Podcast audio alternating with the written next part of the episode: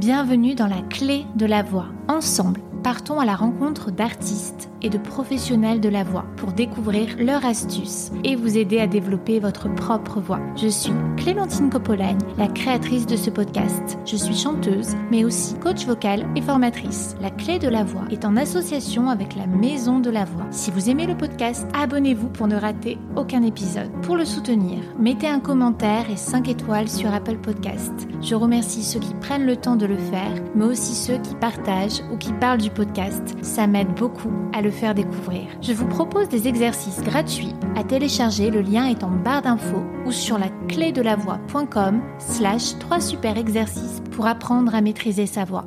Vous pouvez, si vous le souhaitez, faire un don dans le lien disponible dans la description du podcast. Pour toute demande de sponsor ou de collaboration, vous pouvez me contacter par mail la clé de la voix gmail.com. Certaines personnes pensent à tort chanter faux. À l'inverse, un beau timbre avec une voix travaillée n'est hélas pas forcément synonyme d'une parfaite justesse. Aujourd'hui, je voulais aborder un thème qui nous touche tous, la justesse. Que nous ayons une pratique vocale plus ou moins intensive, que nous enseignions le chant ou bien en tant que simple auditeur, quelle est la perception que nous avons de la justesse? Savez-vous que notre appréciation de la justesse peut être altérée par de nombreux facteurs? J'ai le plaisir de recevoir Pauline Larui Maestri, chercheuse en neurosciences. Dans cet épisode, nous parlons des différentes manières de favoriser la mémorisation du contour mélodique pour développer l'habilité musicale et la mémorisation. Pauline répond à mes questions. De quelle façon le cerveau perçoit-il les différentes fréquences, hauteurs de la voix,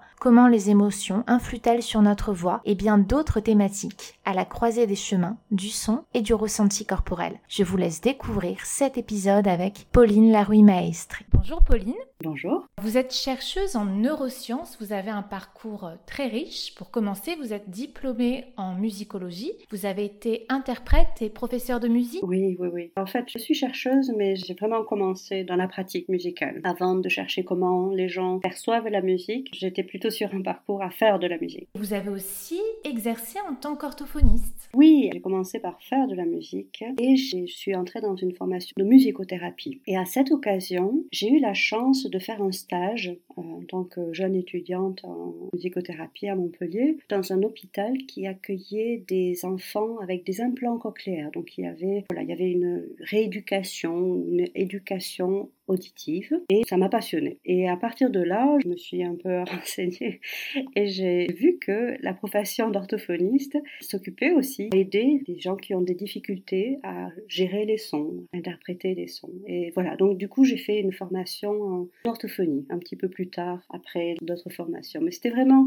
le lieu où la musique, mais surtout le son en général, est utilisé dans le cadre du langage, de la parole dans ce cas. Vous avez aussi un doctorat en sciences vous êtes aussi diplômé en psychologie et en sciences de l'éducation. Oui, alors en fait, psychologie et sciences de l'éducation, c'était vraiment un intérêt personnel. Donc je, travaillais à ce moment-là et euh, voilà, comme certains font du tricot ou, font du volet, ou je, je sais pas, moi j'ai pris des cours par correspondance à l'université de Toulouse. Bon, j'étais toujours dans ce avec les, enfants implantés cochléaires. Donc j'avais toujours ça en tête, d'essayer de comprendre comment ça se passait, mais c'était plus un intérêt personnel. Donc j'ai fait une licence en sciences de l'éducation et en psychologie. Et en fait, ça m'a donné le, background nécessaire pour continuer mes études. Et dans le cadre d'un doctorat, je me suis vraiment focalisée, toujours pareil, sur le son. En fait, toute ma carrière, toute ma vie tourne autour du son. Mais cette fois, c'était plus au niveau cérébral. Qu'est-ce qui se passe en fait quand on entend un son? Comment on traite cette information?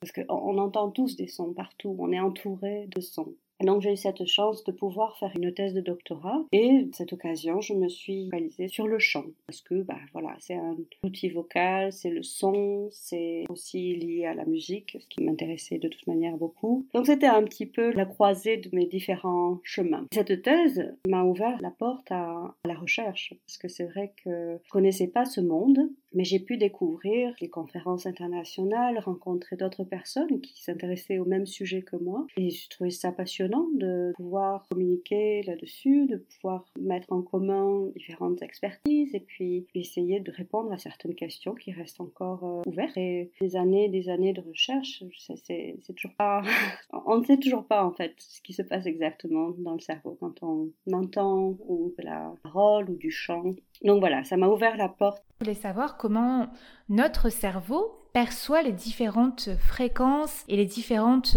hauteurs hein, de la voix chantée ou parlée, et celle qu'il apprécie le plus et celle au contraire euh, qu'il aime peut-être un petit peu moins Alors, il y a plusieurs étapes. Si on imagine un dessin avec des cases, avec le son d'un côté, donc le signal auditif, une waveform, une onde sonore, et de l'autre côté, il y a un comportement. Le comportement, c'est par exemple on apprécie quelque chose ou on comprend un message, quelqu'un qui, a parlé et on agit euh, en fonction. Et entre ces deux cases, il y a tout un tas d'autres cases au milieu. Et il y a des choses qui se passent en parallèle, puis il y a des choses qui se passent les unes après les autres. Évidemment, il y a l'oreille, il y a tout le système mécanique avec le tympan, le soleil et le nerf auditif. Donc il y a des choses qui se passent vraiment en périphérie. Puis il y a l'information qui est récupérée à ce niveau-là, elle va passer par différents circuits. Alors il y a des circuits plus ou moins directs. Par exemple, si quelqu'un crie, ça va aller directement au niveau de l'amygdale dans le cerveau. Si quelqu'un chante, ça va activer plusieurs zones dans le cerveau. Donc on peut imaginer qu'il y a plusieurs passages, il y a plusieurs euh, relais où l'information passe avant d'arriver au comportement. Si, par exemple, c'est de la parole ou de la prosodie, il y a aussi une, interprétation du signal. Donc là, il va y avoir aussi des zones plutôt frontales, d'autres, cases qui sont sur le chemin entre, les deux extrêmes. Selon le, type de signal et donc le, type de réponse, ces trajets sont différents et on essaie en recherche et en neurosciences d'identifier ces différents trajets. Parce qu'on se rend compte que ça ne marche pas chez tout le monde. Évidemment, c'est très rapide et on le fait tous tout le temps. Quand on entend une voiture s'approcher très très près, on, s'arrête, c'est très direct, on ne fait pas attention, il y a une onde, je l'interprète, il y a peut-être un danger, donc je m'arrête. Non, on s'arrête. Et ça se fait normalement de manière naturelle, donc on pense que c'est simple, un mécanisme simple, et en fait ce n'est pas si simple. Et chez certaines personnes, ça ne fonctionne pas bien. Il y a un intérêt aussi clinique à comprendre comment ça se passe. C'est pas juste pour la beauté de la science et d'avoir une compréhension du, cerveau, mais c'est de savoir ce qui se passe pour pouvoir y remédier ou aider dans le cas où ça se passe pas très bien. Pendant mes cours de chant, si euh, mon élève n'a pas de prestation en public à court terme et que je n'ai pas besoin de le regarder, moi je prends son texte ou sa partition et j'écoute en regardant uniquement la partition ou les paroles parce que si je le regarde, il y a autre chose qui va se passer et je ne vais pas être aussi impartial. Bien évidemment, quand je vais à un concert, je regarde l'artiste. Est-ce que d'après vos recherches, la perception du chanteur altère-t-elle la perception de l'auditeur? Oui, tellement. C'est rare d'être aussi conscient de ça, je dois dire. Et je pense que vos élèves ou euh, personnes qui viennent vous voir pour du coach, ils ont de la chance. Et c'est extrêmement important en fait. L'image, ce que la personne, l'audience voit, va vraiment affecter ce qu'elle entend. C'est impressionnant. Moi-même, j'étais très sceptique cette idée en me disant, ben oui, mais quand on est entraîné, quand on est pro, quand on fait ça toute la journée, on doit pouvoir quand même se concentrer sur le côté auditif, sur ce qu'on entend. En fait, toutes les études qui sont sur ce sujet-là montrent que même si on est extrêmement bien formé, on est affecté par ce qu'on voit. C'est quelque chose de très très important. Et par exemple, il y a pas mal d'études, le fait d'être un homme ou une femme, comment on est perçu, comment on est apprécié. Il y a des études qui se font sur des musiciens d'orchestre qui jouent soit derrière Et un oui, rideau. c'est vrai, qui recrutent comme ça dans les orchestres classiques, oui. Oui, et parce qu'en fait, à chaque fois qu'il n'y avait pas de rideau, ils se rendus compte que tout l'orchestre était des hommes. C'est étonnant parce qu'il y a énormément de femmes qui jouent très très bien, mais il y a une représentation quelque part qui fait que, euh, je sais pas, on va encourager les hommes et on va employer plus des hommes. Dans mes études, en fait, toujours en conservatoire, j'essayais de voir s'il y avait d'autres facteurs que la voix qui influençaient la perception de la justesse. Si une personne chante juste ou faux, Et en fait, c'est vrai que quand les juges sont formés, ce qui est le cas en conservatoire, l'effet est assez petit. Mais quand même, pour une justesse égale, les garçons, les hommes, les jeunes hommes, étaient euh, évalués un petit peu mieux. C'est-à-dire qu'ils avaient de meilleures notes, alors que quand on mesure la justesse, donc avec euh, des outils informatiques, ils n'étaient pas forcément mieux que les filles. on peut se dire, est-ce que c'est parce qu'on a une meilleure image des hommes? On peut aussi dire, est-ce qu'on a une meilleure image des femmes et on veut encourager les hommes à chanter plus Je ne sais pas quelle est la cause de ça. Je pense que, voilà, quelqu'un qui fait des recherches en psychologie sociale peut-être pourrait en dire plus, mais c'est vraiment étonnant comme cet effet est toujours aussi pressant. Et au-delà du genre, un collègue qui a fait une étude sur des pianistes, et dans les performances pianistiques, donc les gens pouvaient voir le pianiste et écouter en même temps, donc c'était audiovisuel, le pianiste faisait des erreurs. Soit il faisait une grimace, il faisait une erreur, soit il faisait comme si de rien n'était. évidemment, ils ont manipulé pour que ce soit la même performance. Normalement, il n'y a pas de différence. Et ce qu'ils ont vu, c'est que quand le pianiste fait une grimace parce qu'il s'est trompé qu'il n'est pas content, eh ben, l'audience va percevoir qu'il y a un problème et va moins apprécier la performance que si, ni vu ni connu, pourtant l'erreur était énorme. Hein. C'est sûr que les gens l'ont entendu, mais s'ils ne voient pas de grimace, probablement ils se disent Ah, c'était peut-être pas grave, ça me plaît. Donc ça, ça n'affectait pas finalement leur jugement, le fait qu'il y ait une erreur ou pas. Oui, c'est vrai que c'est quelque chose qu'on apprend surtout, ne faites comme si de rien n'était. Souvent le public ne se rendra pas compte. Je me rappelle de ma prof de chant qui m'avait dit ça quand je débutais et j'étais un peu sceptique, effectivement. Oui, il y a tout un contexte. Et puis, bon, faire comme si de rien n'était, mais ça touche un petit peu tout. J'aime l'idée qu'on est tous objectifs et qu'on se focalise sur la performance musicale, mais pareil, il y a une autre étude où ils ont mis une, une violoniste, je pense, qui jouait quelque chose en jean, en robe de soirée, et les gens appréciaient mieux quand elle était en robe de soirée. Ce qui est dommage, parce que la performance est la même. Ça devrait être le même jugement. Ou il y a eu un, un violoniste très connu qui jouait dans le métro et essayait de voir qui donnait de l'argent. Je ne sais plus exactement ce qu'il faisait, mais c'est évident que les gens paieraient des tickets, donneraient beaucoup d'argent pour ça, mais s'ils entendent la même performance dans le métro, ils ne font pas attention. Donc c'est quelque part ça a quelque chose de, triste. Et je pense que si tout le monde était un peu plus conscient de ça, de se dire que nos jugements, ce qu'on entend est très très dépendant de plein d'autres choses que la musique, peut-être qu'on serait un peu plus juste et, qu'on donnerait un peu plus de crédit à voilà quelqu'un qui est peut-être pas magnifique mais qui chante très bien. Et alors c'est ça qui est important. C'est difficile de dire que quelqu'un n'est pas juste. Il y a probablement plein de facteurs, mais ce genre d'études c'est important de le montrer et de le quantifier parce que si on veut changer un petit peu l'état d'esprit des gens et les rendre un peu plus objectifs et au moins conscients de ce qu'ils font et de l'influence, c'est triste pour la personne qui n'est pas particulièrement jolie, et puis c'est très relatif à ce qui est joli ou pas, enfin il n'y a aucun jugement là-dedans, mais voilà, je, pense que la prise de conscience est quelque chose qui est important. La prise de conscience, c'est pas forcément une anecdote, mais c'est le fait de le répéter. C'est-à-dire qu'il y a une étude qui montre ça dans un contexte, une étude qui montre ça dans un autre, et je pense qu'au bout d'un moment, ça devient une réalité et ça devient crédible. C'est là où les gens arrivent, commencent à se poser des questions et se dire ah ben peut-être moi aussi, moi aussi, je juge différemment les hommes et des femmes, je juge différemment quelqu'un qui est habillé en robe de soirée ou pas, et peut-être que ça pourrait changer notre manière d'aller au concert. Oui.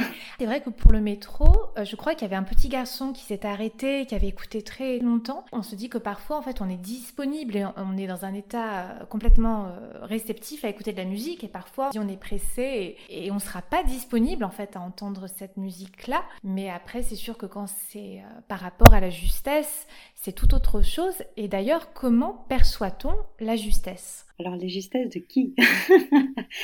En fait, ça a été mon sujet de thèse, la justesse vocale. Ça m'a toujours paru évident quelque part. Il y a une expression qui dit When I see it, I know it. Et ça veut dire que quand je le vois, je le sais. Et c'est pareil, quand je l'entends, quand j'entends que c'est pas juste, ben, c'est pas juste. Voilà, donc c'est la définition de la justesse, c'est que quand c'est pas juste, on l'entend. c'est très vague en fait. je me demandais si ma définition de la justesse était la même que la définition de quelqu'un d'autre. Et finalement, est-ce que c'est quelque chose qu'on peut quantifier ou est-ce que c'est très subjectif? Donc je suis rentrée un petit peu dans ce type de questionnement et essayer de quantifier, à savoir est-ce comment on mesure la justesse vocale pour aller un petit peu au-delà de I know it when I hear it. Et, et au final, en fait, il y a des critères. Il y a vraiment des critères. Autant quand on parle de beauté, comment dire, de appréciation, le fait de préférer quelque chose, une joli visage ou euh, un joli tableau, un beau tableau. Il y avait pas mal d'études là-dessus, mais au niveau de la voix, je, oui, je me demandais vraiment si c'était subjectif ou, objectif. Et en fait, il y a des critiques. Mais pour revenir à la question de la définition de la justesse, c'est-à-dire que quand ce sont des voix de tout venant, donc des gens, moi, parce que je suis pianiste, je suis pas chanteuse, ou peu importe qui, quelqu'un qui n'a pas de formation vocale, et eh ben en fait, on utilise les mêmes critères pour dire oh il chante juste ou faux. Et c'est souvent voilà la taille des intervalles, c'est-à-dire que s'il y a un petit intervalle, une seconde, ben, ça devrait être un petit intervalle, une seconde. Et si c'est un grand intervalle, on, s'attend à ce que la personne produise un grand intervalle. Et plus c'est dévié par rapport à ce qu'on s'attend, on attend, plus c'est faux. C'est assez simple en fait. On peut mesurer, tout le monde est d'accord là-dessus. Bon, pas de problème. Mais quand on va sur des voix un petit peu plus travaillées, ou même beaucoup plus travaillées... oui, puisqu'il y a même des, chanteurs hein, qui ont des problèmes de justesse, d'autres qui ont des problèmes de rythme. Exactement. Mais ça ne veut pas dire qu'on va percevoir ces performances comme très fausses ou, ou totalement décalées. Parce qu'en fait, il n'y a pas juste un seul critère dans ces cas-là.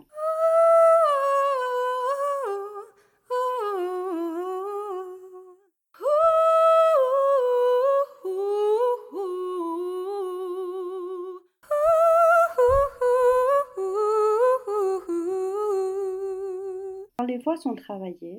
Et là, vous êtes vraiment l'experte dans, ce domaine, mais je ne vais pas vous l'apprendre. Mais il y a donc la, hauteur de la voix, mais il y a aussi le timbre de la voix. Il y a le vibrato, la vitesse du vibrato, l'amplitude du vibrato, la régularité du vibrato. Il y a la, couleur, c'est-à-dire la, zone fréquentielle où les résonateurs, il y a une résonance d'une certaine zone fréquentielle ou pas. Donc il y a plein d'autres critères acoustiques qui vont entrer dans la définition de la justesse. S'il y a le vibrato, ça change la perception. Oui, c'est-à-dire que les autres euh, paramètres vont compenser quelque part.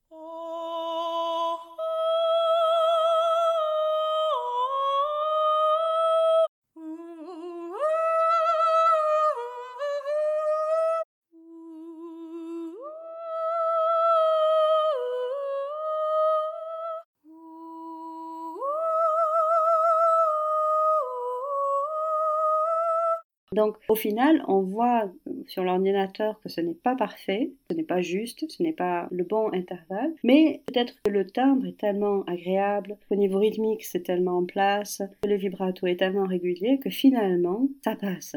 Donc la notion de justesse est vraiment liée à plein, plein de choses. Ce n'est pas juste la hauteur de voix. Et ça, ce sont pour des voix qui sont travaillées. La voix n'est pas forcément parfaite.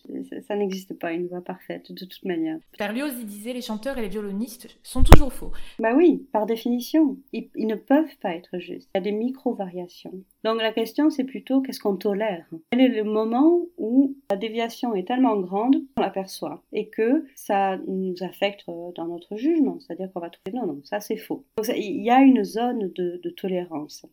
Ce n'est jamais parfait. Quelque part, je pense pas que ce soit particulièrement intéressant, quelque chose qui est parfait. il, y a, aussi des petites imperfections qui rendent les choses intéressantes. Et ce qu'on voit, c'est que même si ce n'est pas, juste au niveau des intervalles, eh ben, il y a encore d'autres critères qui rentrent en jeu et qui vont aider parce qu'on le perçoit de, manière juste ou pas juste. En fait, ce qui est, intéressant, c'est que selon le type de voix et le type de performance, on va avoir différents critères de justesse. Et ce qu'on voit, c'est que si on est tous d'accord pour dire une voix est fausse quand c'est un chanteur non entraîné, eh ben quand c'est un chanteur entraîné, c'est beaucoup plus compliqué. Et c'est là que la notion de euh, préférence, de différence individuelle, selon le juge, la personne dans l'audience, ben, il va aimer, il va pas aimer, il va trouver que c'est juste, il va trouver que c'est pas juste. Donc on est beaucoup moins d'accord sur la notion de justesse. Et c'est un peu ce qui se passe au niveau visuel aussi, c'est-à-dire que quand c'est quelque chose que tout le monde a, par exemple un visage, on a tendance à préférer les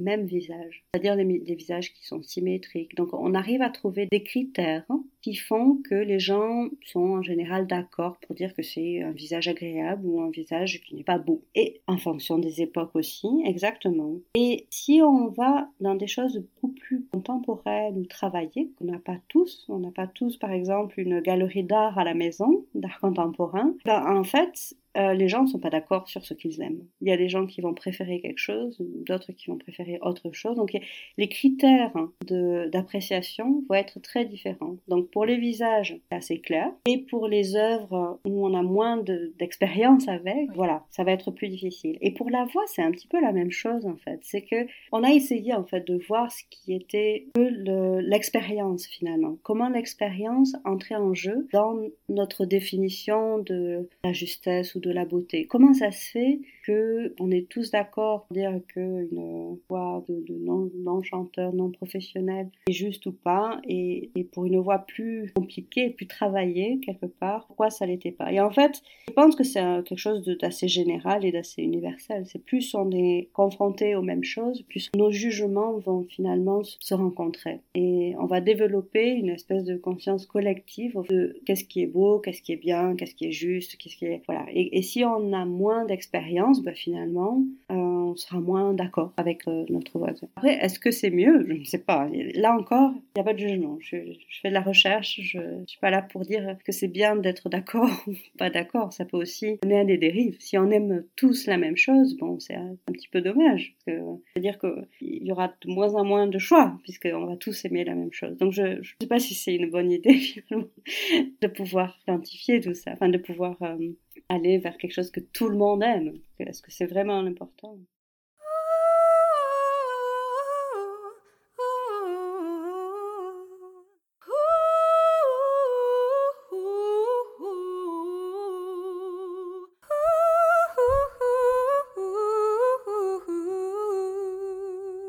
j'ai remarqué en donnant des cours de chant, c'est que pour les personnes qui ont des problèmes de justesse, ils arrivent plus vite à progresser si nous faisons pendant plusieurs séances les mêmes motifs mélodiques, presque tout le temps les mêmes exercices à chaque séance pendant un temps jusqu'à que ce soit un peu près juste donc moi, je leur propose en leur demandant s'ils sont d'accord pour cette euh, méthode-là, parce que ça peut avoir un côté quand même lassant. Mais d'après mon expérience, c'est ce qui fonctionne le mieux. Est-ce que vos recherches ont démontré quelque chose par rapport à la répétition, par rapport à la justesse? Ce que j'ai vu euh, dans d'autres, euh, dans des articles de mes collègues, c'est le feedback. Et je me demande si jamais ils répètent la même mélodie, il doit y avoir, je ne sais pas si vous intervenez aussi, vous donnez un modèle ou vous corrigez. Et en fait, plus on va entendre un modèle, plus son modèle, la représentation en mémoire va être précise. Et dans les problèmes de justesse, il semble que certaines personnes aient du mal à mémoriser en fait le, contour mélodique. Et peut-être dans ces cas-là, le fait de répéter, répéter, répéter, c'est pas qu'ils chantent plus juste. Je veux dire qu'au niveau moteur, sont plus précis, mais c'est que la représentation mhm. de la mélodie est plus précise et donc ils arrivent mieux à, exprimer ce qu'ils veulent chanter. je ne sais pas, est-ce que, est que vous euh, proposez un modèle? Oui, et même d'ailleurs s'ils chantent très faux, je chante avec eux, alors que pour les autres, je ne chante pas avec eux et même j'évite de leur montrer pour pas qu'ils soient influencés, qu'ils aient tendance à imiter. Tandis que pour les personnes qui chantent pas très juste, je leur demande si ça les aide que je chante avec eux. Et pour certains, en fait, il y en a qui sont dans, l'exercice et ils font. Ils cherchent pas forcément de, de, feedback, de retour, mais il y en a d'autres euh, qui veulent absolument savoir ce qu'ils font et qui passent leur temps à me demander à chaque note est-ce que c'est juste, est-ce que c'est pas juste? Et je voulais pas interrompre tout le temps. Je leur ai fait télécharger une petite application d'accordeur sur leur téléphone et comme ça, ça leur permettait de voir au moment où je plaquais la note, parce que pour les personnes qui chantent très faux, je leur fais même pas les accords, je leur fais que les notes. Comme ça, ils voyaient la note écrite et ils voyaient en chantant si ça déviait ou si ça restait sur la même. Et aussi, comme ça, ils pouvaient faire leur vocalise chez eux en regardant les notes. Bah, je, peux confirmer. Il y a des données qui montrent que ça, aide. Euh, mais ça aide, n'aide pas tout le monde. Ça m'étonne pas, en fait, qu'il y ait certaines personnes qui n'aient pas besoin de ça et d'autres qui en aient besoin. Il y a plusieurs raisons de pourquoi on chante faux. Il y a évidemment le côté moteur, c'est-à-dire que si on maîtrise pas son appareil vocal, bah, ça va être difficile d'être précis. Il y a évidemment l'oreille, c'est-à-dire que si on n'entend pas, ça va être difficile de produire quelque chose puisqu'on n'entend même pas ce qu'on fait, donc c'est compliqué, c'est vraiment difficile dans ces cas-là. Il y a les problèmes de mémoire, il y a les problèmes de synchronisation, il y a, il y a plusieurs possibilités. Donc dans ce que vous décrivez, il y a les personnes qui ont besoin de ce feedback permanent. Il doit y avoir un problème au niveau de, la mémoire. La mémoire et de, c'est pas juste la mémoire, ça peut être que le lien entre mémoire et production est altéré. Donc c'est toujours la, même chose. Quand on essaie de dessiner ce qui se passe et de voir les différentes étapes, les personnes qui ont besoin de ce, cet accordeur, ils ont peut-être quelque chose au niveau moteur ou entre moteur et auditif, c'est-à-dire qu'ils n'entendent pas si ce qu'ils font est précis. Ils ont besoin d'une aide pour être sûr que c'est précis, pour vraiment mémoriser au niveau moteur ce qu'ils doivent faire. Donc c'est important, je pense, euh, d'avoir plusieurs cordes à son arc, parce qu'il n'y a pas un profil typique d'une personne qui chante faux. Et je pense que c'est vraiment tout l'art d'enseigner et de prendre en charge des gens qui ont des difficultés, parce que c'est vraiment un, puzzle. Il faut vraiment essayer de comprendre les différentes causes, même si on ne connaît pas ou on ne peut pas mettre des mots sur telle ou telle euh, cause, en essayant des techniques, bah, c'est là qu'on est efficace. Imaginez ces personnes-là avec un professeur un coach qui juste répète une fois, ça, ça va mener à rien. Ça va aller nulle part, juste au découragement, probablement. Mm.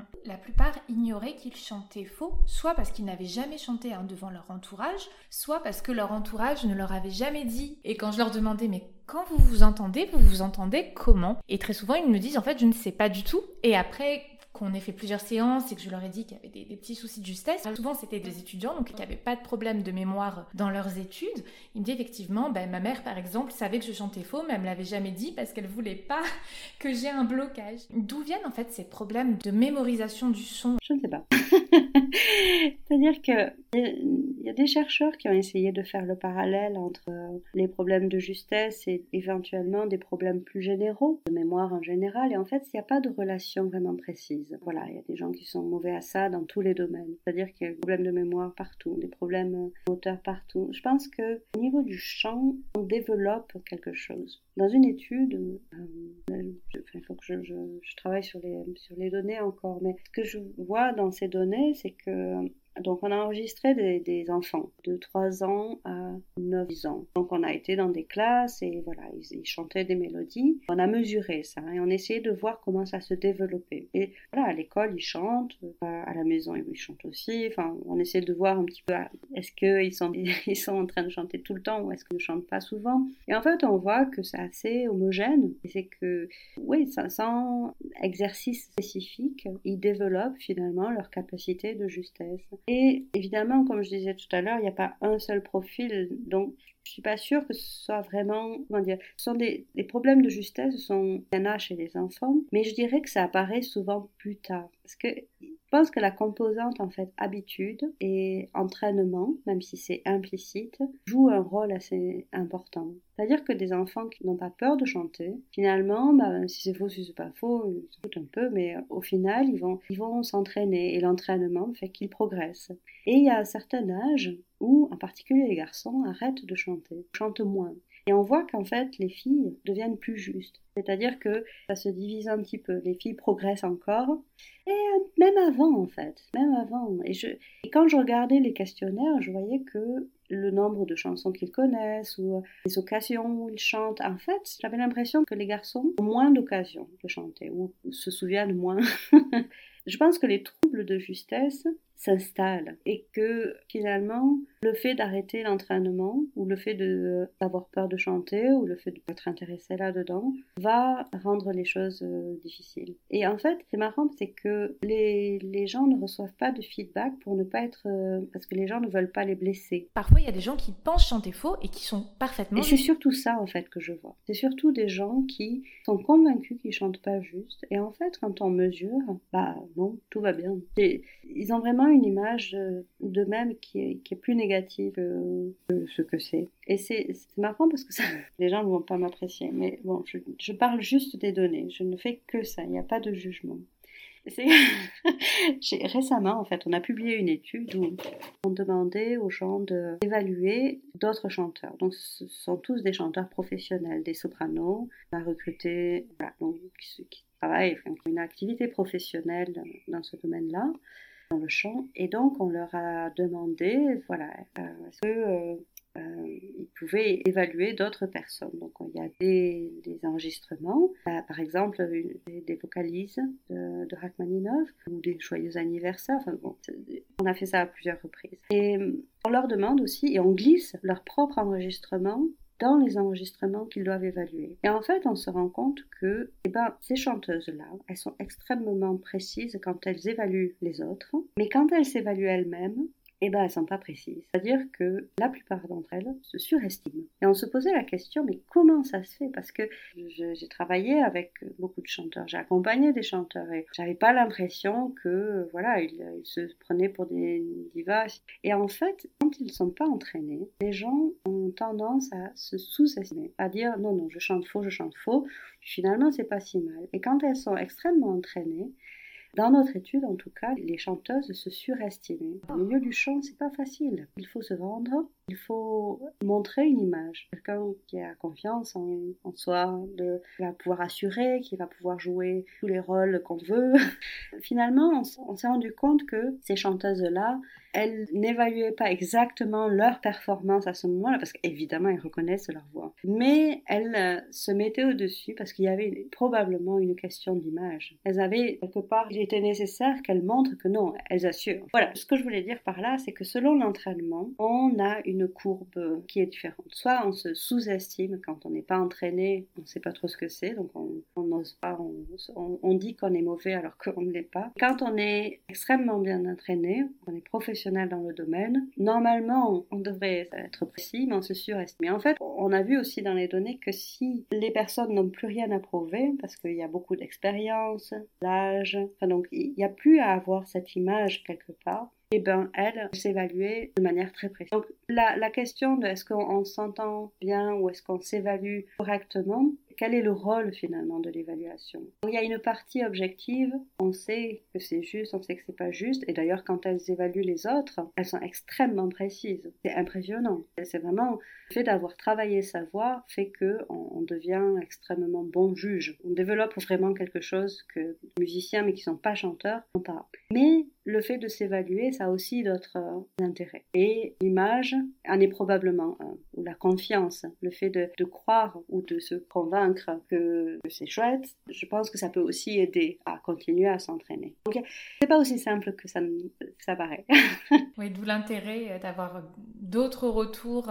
Exactement. Et, et, je pense que les gens ont en général des retours ou des mentors ou des. Oui, ça fait du bien en fait d'entendre l'avis de l'audience. Je pense que ça fait aussi beaucoup avancer. Hum, mais vous, en tant que musicienne, je connais des musiciens, par exemple des chefs de chœur, qui chantent extrêmement faux, mais qui ont une oreille incroyable. Et comme je vois parmi mes élèves chez les débutants, ceux qui généralement ont eu une pratique musicale euh, assez longue enfant chantent beaucoup plus juste et ont une meilleure oreille hein, que les débutants qui n'ont jamais fait de musique, hormis exception. L'oreille est là, même si le chant n'est pas, pas en place parfois. Oui, pour les chefs de chœur, peut-être qu'il y a une question de pratique, c'est-à-dire qu'ils s'entraînent vraiment à, écouter, mais c'est vrai qu'au niveau vocal, est-ce qu'ils chantent? Non. Moi j'ai été répétitrice pendant plusieurs années. Ah oui, je j'entends, j'entends, il n'y a aucun problème. Je peux, euh, je peux aussi quelque chose. C'est pas, c'est vraiment pas un problème, mais, mais, je n'ai pas une bonne voix. Ça ne remplace pas la pratique euh, vocale. Donc ça peut aider éventuellement à affiner la, perception, la présentation, la mémoire, les liens entre tout ça. Et je pense que oui, on ne remplace pas l'entraînement. Vraiment, je ne prendrai pas la place des chanteurs que j'accompagne. C'est pas possible. Est-ce que les recherches ont, ont, prouvé justement que de pratiquer un instrument avant de chanter, développer euh, une oreille ou une habilité musicale par la suite? Intéressant en fait de voir la capacité à chanter juste est vraiment liée à euh, la pratique instrumentale avant. Ce que j'ai remarqué, c'est que c'est vrai, comme vous disiez, quand il y a une pratique instrumentale, quelque part c'est plus facile, mais je ne sais pas pourquoi. Je ne sais pas si c'est le niveau de la perception, parce qu'il faut quand même dire que des gens qui n'ont pas touché un instrument sont quand même assez bons à juger. C'est assez étonnant, c'est que on apprend implicitement beaucoup de choses au niveau musical. Il y a des règles, c'est-à-dire on, est dans un système tonal où il n'y a pas par hasard qu'une note suit une autre, donc on apprend finalement ces règles de manière implicite sans avoir de cours de, de musique. Alors peut-être que les cours de musique renforcent l'apprentissage, et que du coup on est plus prêt ou on a plus de facilité pour, euh, pour ensuite utiliser son appareil vocal et chanter. Mais je ne saurais pas dire. Et je pense que cette question de euh, qu'est-ce qui est implicite, qu'est-ce qui est explicite, c'est une question importante parce qu'on est tous entourés de musique et peut-être qu'on n'est pas tous sensibles de la même manière. Je serais curieuse de savoir ce qui fait qu'on est plus ou moins sensible. Mais ce qui était impressionnant, c'est qu'on n'a pas besoin d'avoir 10 ans de conservatoire pour euh, être capable de chanter ou d'écouter quelque chose. Ça paraît évident, mais l'inverse paraît évident aussi. On se dit, ah, la musique, c'est fait pour les gens qui apprennent ça. Mais non, c'est pas forcément nécessaire. Ça dépend évidemment de ce qu'on veut faire. On va pas chanter jouer Carmen si on n'a pas de formation vocale du tout. Mais on peut aussi euh, faire d'autres choses. Et ça peut être très très bien. La voix insuffle et crée des émotions. Comment nos émotions influent-elles sur notre voix? Une bonne question. je me suis surtout concentrée sur les émotions dans la parole. Je pense qu'au niveau de la parole et du chant, on est affecté de toute manière parce que c'est un système, ça demande beaucoup de précision. Donc quand il y a quelque chose qui nous bouleverse ou nous touche, nous met dans un certain état émotionnel, évidemment, il va y avoir des conséquences. J'avais fait par exemple une étude sur le stress, l'effet de l'anxiété de performance sur la voix. Et en fait, quand on regarde la, littérature, les gens qui ont étudié ça, on voit que dans certains cas, quand on est stressé, on a tendance à avoir une fréquence fondamentale, donc la hauteur de notre voix est plutôt haute. Dans d'autres cas, il y a certains chercheurs qui ont trouvé que c'était l'opposé. On a tendance à baisser notre voix. Et en fait, ce que j'ai regardé, moi, c'est ce qui se passait quand on chantait. Donc, quand on chante une performance, enfin une mélodie, quand on est stressé ou pas stressé. Quelle est la différence? Est-ce que on chante plus juste ou moins juste? Et en fait, ce qu'on a trouvé, c'est que évidemment, notre système, notre corps entier est affecté par l'anxiété de performance, par cette situation stressante. Donc, on a en fait, on avait pris des étudiants de conservatoire passer leur examen et on a les mêmes étudiants dans une situation beaucoup plus confortable, où c'était juste une personne qui enregistrait, parce que c'était beaucoup plus cool que devant un jury. Ce qu'on a remarqué, c'est que tout notre corps réagit. Donc la fréquence cardiaque est plus élevée quand on est stressé, on sue plus, on respire de manière différente. Ça n'affecte pas forcément la justesse de manière négative. En fait, ça peut aussi, ça peut évidemment altérer notre justesse parce qu'on manque de contrôle, donc on va chanter moins juste, on va ne plus respecter la, taille des intervalles, ou on sera moins à l'aise pour chanter les notes qu'on devrait chanter. Mais l'anxiété nous booste aussi, c'est-à-dire que quand on est en état de stress, on est aussi plus alerte, et on est aussi peut-être plus concentré dans certains cas. Donc en fait, on a vu que quand les gens interprétaient leur état émotionnel comme positif, c'est-à-dire que ça va nous aider, ça nous donne un peu d'adrénaline et on va chanter encore mieux. En fait, ils chantaient plus juste. Et quand les étudiants avaient peur de cette anxiété, c'est-à-dire pensaient que les symptômes allaient les pénaliser ou ne pas être à leur avantage, eh bien, ceux-là, ils chantaient moins juste. Donc, notre état émotionnel va affecter notre voix, mais je pense que le plus important, c'est comment on interprète notre état émotionnel. Si on pense que ça va nous aider, eh bien, ça va nous aider. Si on pense que ça ne va pas nous aider, ça ne va pas nous aider. Pour les étudiants de conservatoire, d'école de, musique, pour les gens qui doivent parler en public aussi. Se dire que c'est pas vraiment le public qui va affecter la voix. C'est pas, c'est pas le fait d'être stressé ou pas, mais c'est le fait d'interpréter son stress, son état, comme euh, pénalisant la, performance ou alors euh, favorisant la performance. Donc ça, ça c'est au niveau de la, de la production. Donc comment notre état émotionnel va affecter comment on parle ou on chante. On peut aussi parler de l'état émotionnel euh, quand on écoute une voix. Parce que si, un, un exemple tout bête, mais si on a quelqu'un au téléphone et qu'on ne comprend pas bien ce que la personne dit parce que la connexion n'est pas très bonne, la plupart du temps, on, est quand même euh, capable de dire si cette personne est en forme, pas en forme, est en colère, euh, est surprise, peur. Donc on arrive à identifier en fait l'émotion de la personne qui parle quand on, écoute sa voix.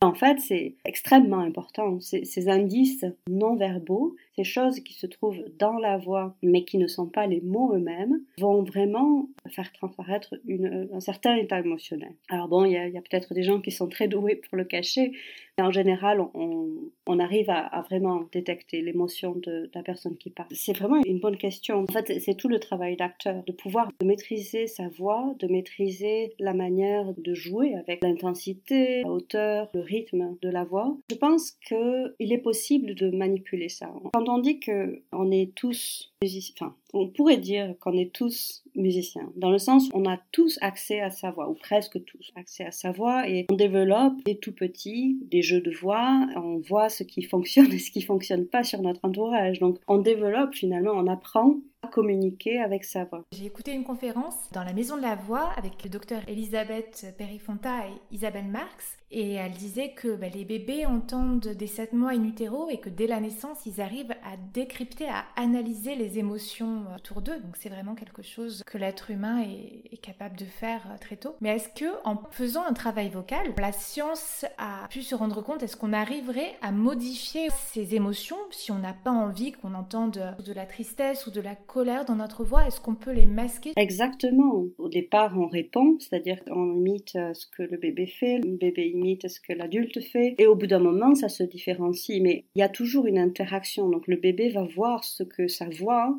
quand il crie ou quand il pleure ou quand il y a quelque chose avec sa voix, il va voir la réaction de l'adulte. Et ensuite, il va pouvoir le faire et le refaire et affiner ça, et pour devenir de plus en plus précis et se faire comprendre de mieux en mieux. Pareil dans l'autre sens, que l'adulte va aussi voir ce qui fonctionne et ce qui fonctionne pas. Je pense qu'on a tous la possibilité de travailler sa voix de manière soit implicite, c'est-à-dire euh, sans en être vraiment conscient, comme l'exemple que je donnais à l'instant, ou soit de manière explicite. Quand on est, par exemple, en école de musique ou en conservatoire, on apprend à produire des intervalles, donc on apprend vraiment à gérer notre appareil vocal. Après, est-ce que ça fonctionne à chaque fois et on arrive à masquer nos émotions? Je ne suis pas sûre. Parce qu'il y a forcément, la voix, c'est quelque chose de biologique qui est dans notre corps. Et par exemple, quand notre rythme cardiaque est très très élevé ou que la sudation est importante, bah, c'est difficile de le maîtriser. C'est-à-dire que c'est pas exprès, mais quand on a un larynx tout à fait serré, il y a des chances que notre voix est plus euh, dans les aigus ou que notre pression est plus importante. Donc je suis pas sûre qu'on puisse vraiment vraiment tout maîtriser là-dedans. Probablement une question d'intensité aussi, c'est-à-dire que si on se sent pas très en forme, mais bon, ça va quand même, on va pouvoir jouer le jeu, mais peut-être sur une période assez courte,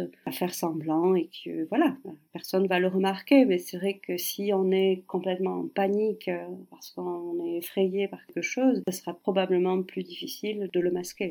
Tout à l'heure, hein, vous disiez que le stress influe réellement sur le corps euh, au-delà de l'esprit. Et dans un précédent épisode, j'avais le sophrologue pour les musiciens euh, François Jolia qui disait que pour avoir moins le trac, il fallait vraiment avoir des images mentales et je voulais savoir si vous, avec tout votre parcours, vous aviez des conseils pour justement euh, gérer au mieux l'influence du stress lors de la prise de parole en public ou lors euh, d'une représentation. Oh, c'est une bonne question. En fait, je pense qu'il n'y a pas de recette miracle. Je me suis un petit peu renseignée quand je faisais cette, euh, cette étude sur le stress savoir comment les gens géraient ça. Et donc on avait des questionnaires où on disait est-ce que vous faites euh, des exercices de relaxation, est-ce que la veille au soir vous prenez des médicaments ou juste avant la performance, est-ce que vous buvez de l'alcool ou prenez d'autres drogues? Ou euh, d'essayer d'avoir des images mentales. C'est vrai que c'était une possibilité. On a essayé de voir les stratégies de coping, donc comment gérer cette chose-là. Et en fait, ce qu'on a vu dans les questionnaires, c'est que bon,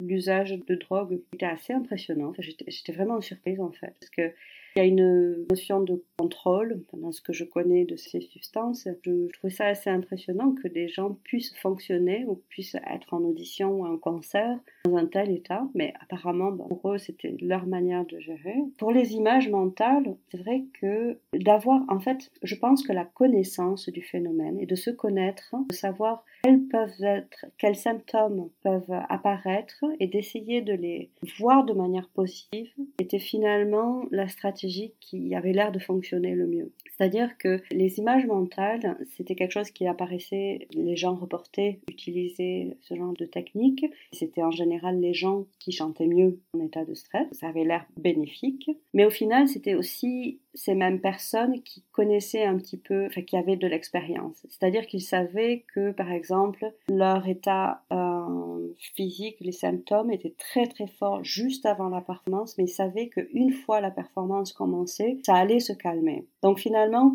se connaître soi-même, c'était peut-être euh, le plus efficace. Et donc avec les images mentales, ils essayaient de se projeter au moment où la performance débutait, pour essayer de passer finalement ce moment où il n'y avait pas de contrôle. C'est très intéressant. Je voulais vous demander, est-ce que vous auriez des conseils, même d'un point de vue intuitif, hein, d'après votre expérience personnelle? Qu'est-ce que je conseillerais À vrai dire, je n'ai pas de conseils pour, sur le moment, mis à part d'éventuellement se focaliser sur autre chose que les symptômes. Parce que le fait d'avoir le cœur qui bat fort, ça peut affecter. Mais si les personnes sont conscientes, c'est un apprentissage qui se fait avant, mais sur le moment même, si peut-être on arrive à changer un ton attention et se focaliser sur la, la pointe des pieds ou je sais pas, sur une autre partie du corps, peut-être qu'on est moins envahi des symptômes qui apparaissent. Mais ça, c'est tout à fait intuitif. Je n'ai pas fait d'études là-dessus et de manière tout à fait personnelle, je joue du piano depuis longtemps et j'ai le souvenir en fait d'être très très très dérangée par le, le tremblement de mes pieds sur les pédales avant la performance. Une fois qu'on s'assied au piano, de pas pouvoir maîtriser ces tremblements. Et en fait, je me souviens de moi-même de me concentrer sur autre chose, de me focaliser sur une autre partie du corps ou les, les cuisses ou quelque chose qui ne tremblait pas pour oublier que mes pieds tremblaient sur les pédales. C'est un conseil qui vient de ma propre expérience. Je ne sais pas ce que ça vaut pour le chant, si ça fonctionne, si on arrive à décaler sur quoi on, se concentre, mais je sais que ça m'aidait en tout cas. C'était très intéressant. J'ai appris beaucoup de choses dans cet échange. Avec grand plaisir. Ben merci beaucoup. Moi, je vais mettre, euh, comme d'habitude, hein, tous les liens dans la description. Ben, merci beaucoup. Merci à vous. C'était une très belle conversation. Écoutez, je vous dis à très bientôt, Pauline, et puis merci d'avoir été avec nous. À bientôt.